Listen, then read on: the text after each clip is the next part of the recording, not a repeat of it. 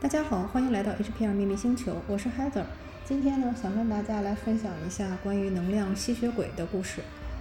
关于吸血鬼呢，可能对很多人来说都不算陌生。我们从小呢看过像什么机器猫之类的漫画呀，或者是一些西方的呃童话传说啊中都有这个吸血鬼。然后在近代呢，也有 Dracula 公爵，嗯，比较常见的一些动画片呀或者电影啊，里面也都有吸血鬼的故事。比如说最近这几年比较火的那个 Hotel 啊 Transylvania。讲的就是吸血鬼爸爸跟女儿生活在古堡的故事，然后呢，也有大家都熟悉的《暮光之城》三部曲，嗯，里面也讲的是吸血鬼的故事。就是说，吸血鬼这个东西呢，一直就是说在西方的这个传说中比较常见，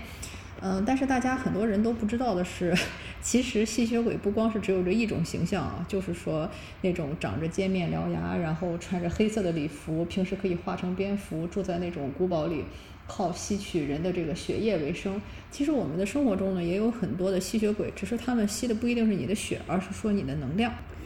我自己呢，就是接触过很多的能量吸血鬼。最常见的一个例子，就是在我以前工作单位呢，有一个同事，那个同事呢是一个跟我年纪相仿的女生，呃，然后呢人比较瘦弱，她也非常喜欢我，就是一见面呢，就我们刚刚认识呢，她就很想去跟我在一起，比方说经常一起吃饭啊，约着一起聊天啊，逛街什么的。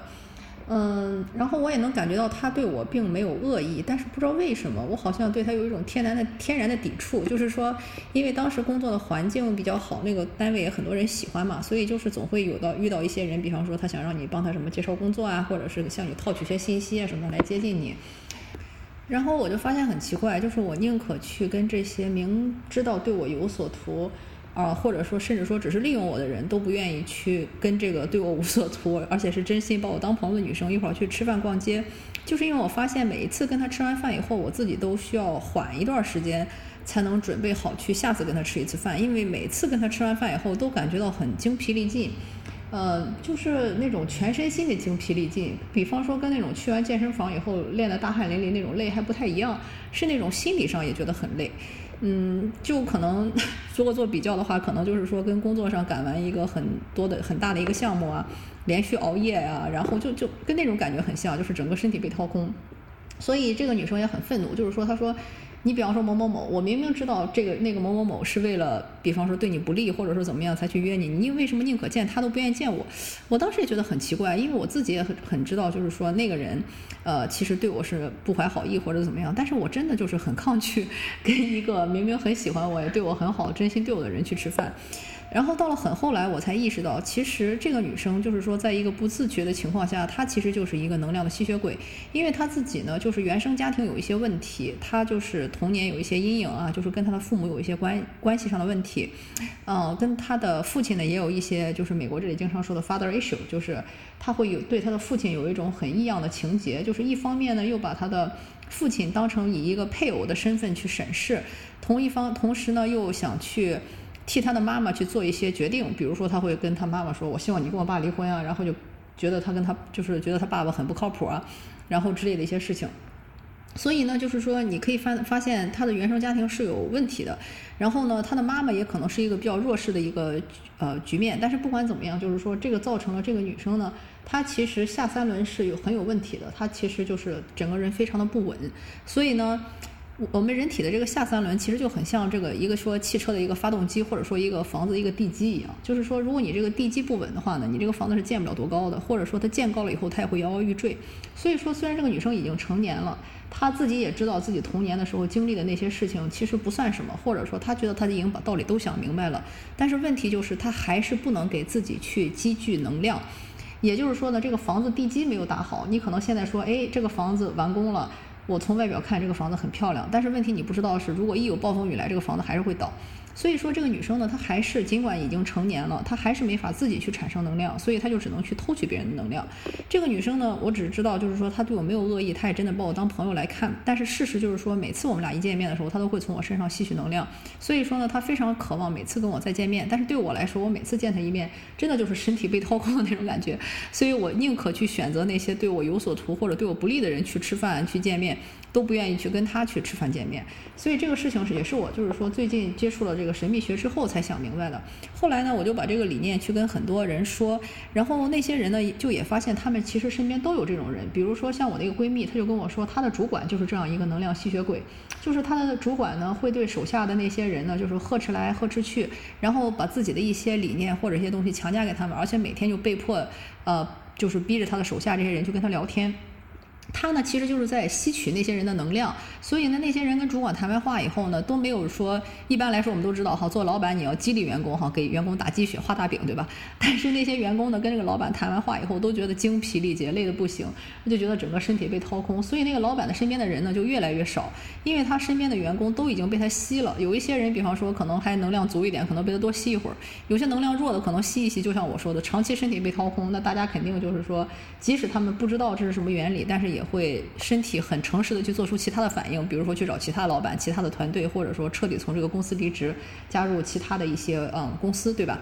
所以呢，你要知道这个能量吸血鬼它其实是无所不在的，它其实很多人都是这个样子。嗯，我觉得一个比较根本的能源就是说，他们就是不太自己能自己不能制造这种能量，所以他们就必须靠吸食其他的，这就很像说那些小偷一样。这个小偷他自己不能赚钱，所以他必须要通过去偷别人的钱，他才能生活下去。呃，而且还有一个比较有意思的一些例子，就是说，如果你接触神秘学以后呢，你会发现有很多这样的类似这种术士或者巫师啊，他其实都是个样子的。呃，我之前分享过，就是我的那个灵气老师威廉姆利。他年轻的时候在夏威夷的时候呢，就是曾经跟着一个女巫去学习，然后那个女巫也有很多学生，然后他就发现这个女巫在吸取里边这些学生的能量，然后呢，他就跟一个人讲了，那个人也有同感，所以他们俩呢就秘密的通知了很多的同学，就是没有再去参加这个女巫的呃上课什么的。呃，于是那个女巫就非常非常的恼怒，她呢就给威廉姆下了一个诅咒。这个事情威廉姆自己不知道，是他后来就是说去跟一个呃夏威夷的一个萨满，就是他们叫 Huna 去学习的时候，那个 Huna 跟他说，你知不知道有人给你下了诅咒？那个时候威廉姆才知道，就是那个女巫因为非常恼怒，她失去了她的这个能量来源，所以就给威廉姆下了一个诅咒。所以呢，那个夏呃夏威夷的那个 Huna 呢就给威廉姆把这个诅咒去掉了。呃，所以就是说，我觉得这个事情还挺好玩的。当时呢，我就是纯属把它当成一个类似于说神话传说这个东西来听，但是很没有想到，就是说我自己也遇到了这件事情。就是说，在我自己开始了这个神秘学的旅程和学习之后呢。我其实经历了好几次这种能量吸血鬼。有一些人呢，他的段位比较低，他呢就是说一开始他会，呃，去给你用一些各种各样的方式吧，去换取。因为大家都知道陌生人嘛，肯定都是说心里会带着一些防备心理。所以呢，这些能量吸血鬼呢，他们就是比较擅长的一点，就是说他们很擅长去利用情绪价值，给其他人提供情绪价值，去换取其他人给他的一个能量交换。比如说呢，如果他有钱的话，他可能给你打钱，但是他可能绝大多数人都没什么钱，他没有钱有什么办法呢？他就通过甜言蜜语。比方说，不停的夸你啊，啊，不停的称赞你啊，然后不停的跟你说，哇，你真的是我的救星啊，就真的是我的救命恩人啊，解决了我一大问题啊，啊，遇到你以后，真的就是以前就是如漫谷长夜，然后现在我终于找到了方向啊，就感觉你是我的救世主啊，你是我的救星啊，就是那种会觉得很夸张、很夸张那种话，但是对他们来说是认真的，因为他们真的就是靠着能量来活，这就因为我们所有的人都是靠着能量在活，我们每天吃饭就是为了能量，对吧？我们每天睡觉也是为了给自己补充能量。呃，然后你看，像汽车它需要加油，对吧？或者说电车它需要充电，我们的手机需要充电，就是那些风车它也需要风来给它能量，它才能转动。所有的东西的运转都是通过能量来的。而这些人呢，他们就像是自己没有带电源一样，他们自己没法去产生能量，所以他们必须靠偷。那他们靠什么来偷呢？最常见的，我发现这些能量吸血鬼最擅长的就是说去提供一些情绪价值，呃，这是最首当其冲的，就是他们会。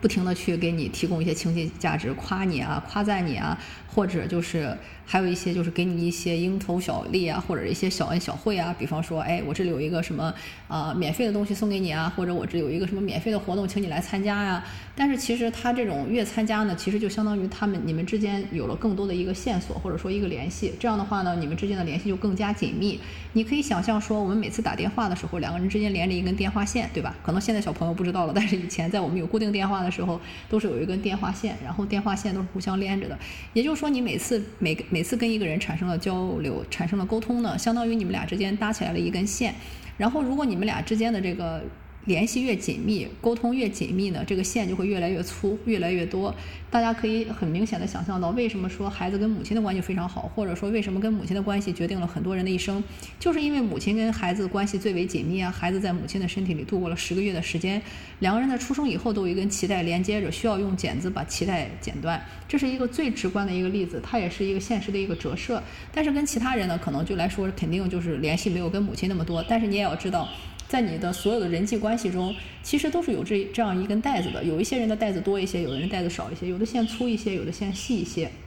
但是你越允许跟他的啊交流啊沟通啊越多，你这些线就越为紧密，这个带子越为紧密。所以这些能量吸血鬼呢，就更容易从这些东西呃从这个带子作为一个管道去把你的能量去吸取过来。所以就是说，如果你发现你在生活中有哪一个人，就是你跟他聊完天以后，很明显很明显，就是觉得。哎，食欲不振啊，或者说 饿得不行啊，或者说身体被掏空啊，或者说情绪本来挺好的，突然一下就变得很没有来由的一些低落，或者是一些抑郁，或者痛苦，或者焦虑，或者说烦恼，就是这些东西，你知道不是自己的，不是自己的意思，就是说，你比方说，啊，我今天很开心，因为我考试考得很好，或者说我今天很开心，因为我老板表扬我了，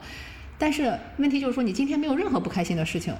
每一切事都很顺利，但是你跟这个人聊完以后，突然就感到没来由的那种焦虑啊、沮丧，就是这种东西，你可以很清楚的知道，不是因为你生活中的某些东西引起的话呢，那这个人十有八九就是一个能量吸血鬼，他是在不停在通过吸取你的能量去喂养他自己，给他自己去提供能量、充能量，所以这是一种非常非常危险的情况。当你发现你的生活中有这样的人的时候呢，最好的办法就是尽快的去跟他切断。如果这个人没办法切断，比如说举个例子，这个人是你的家人，或者说是你的老板、同事、同学，你每天都要见的，你就尽可能减少跟这个人相处的时间，因为呢，人和人之间的这个能量呢是会互相影响的，这就很容易理解，就是说为什么什么学霸寝室是成堆出现呀，然后学渣寝室也成堆出现呀。就是因为我们人是一个很脆弱的一个生物，我们的气场跟周围东西都是相链接的。你长期跟积极向上人在一起，你整个人也会变得相对积极向上。你每天跟那些什么吸毒啊、那个沉迷于那些低级趣味人在一起，整个人也会变得非常的 low。所以说呢，你长期如果说允许这些能量吸血鬼去吸取你的能量，然后呢吸食你的这些精气神，偷取你的这些精神力，甚至有一些高级的一些这种术士或者是这种巫师，他不光是可以偷你的能量，他还可以偷掉一些你很多的一些有用的一些技能或者一些精神力量或者是一些能力的话，这就更可怕。而这些东西呢，都是需要用啊专业的方式去把它拿回来。所以呢，今天想给大家分享这个目的，就是说，其实这种能量吸血鬼一直都存在，它一直都在，不管是古今中外，也不管你是在国内还是在国外，不管你有没有在修行，或者说有没有在接触神秘学，它其实都在你的生活中都在发现。所以呢，如果你在你的生活中，如果发现说跟有一些人接触以后，你开始发现，比方说出现了什么视力下降，或者说身体开始变得不好。然后情绪上有很大的波动，或者说本来你是很开朗的人，突然一下变得很那个忧郁，你就要想一下最近有没有加入什么奇怪的一些组织啊，或者一些群体啊，或者是一些微信群啊，然后那个群里有没有一些相对来说比较奇怪的长期的那种免费的活动，呃，或者是怎么样，呃，这都是非常常见的。像我最近呢，我们最近就是经历了这么一次集体的被盗事件，就是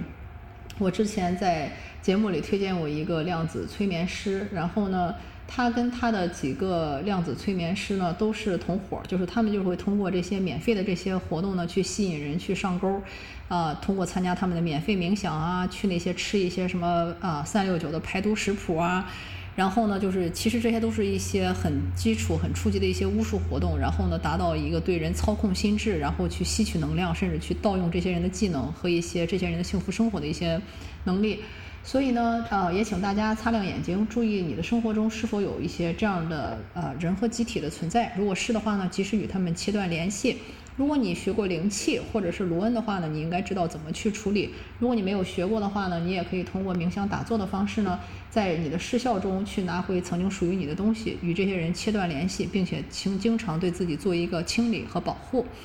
呃，这就是我今天想跟大家分享的内容。因为就是你要知道，这种东西它会在我们的生活中长期并且一直存在。今天是甲，明天可能是乙。然后呢，你今天没有遇到，不代表你明天不会遇到，呃，也不代表你过去没有遇到。不管是什么时候，我们都需要及时的对自己进行清理、保护和防护，并且与这些不良的呃影响切断关系。希望今天的节目对你有帮助，感谢你的收听，我们下次再见。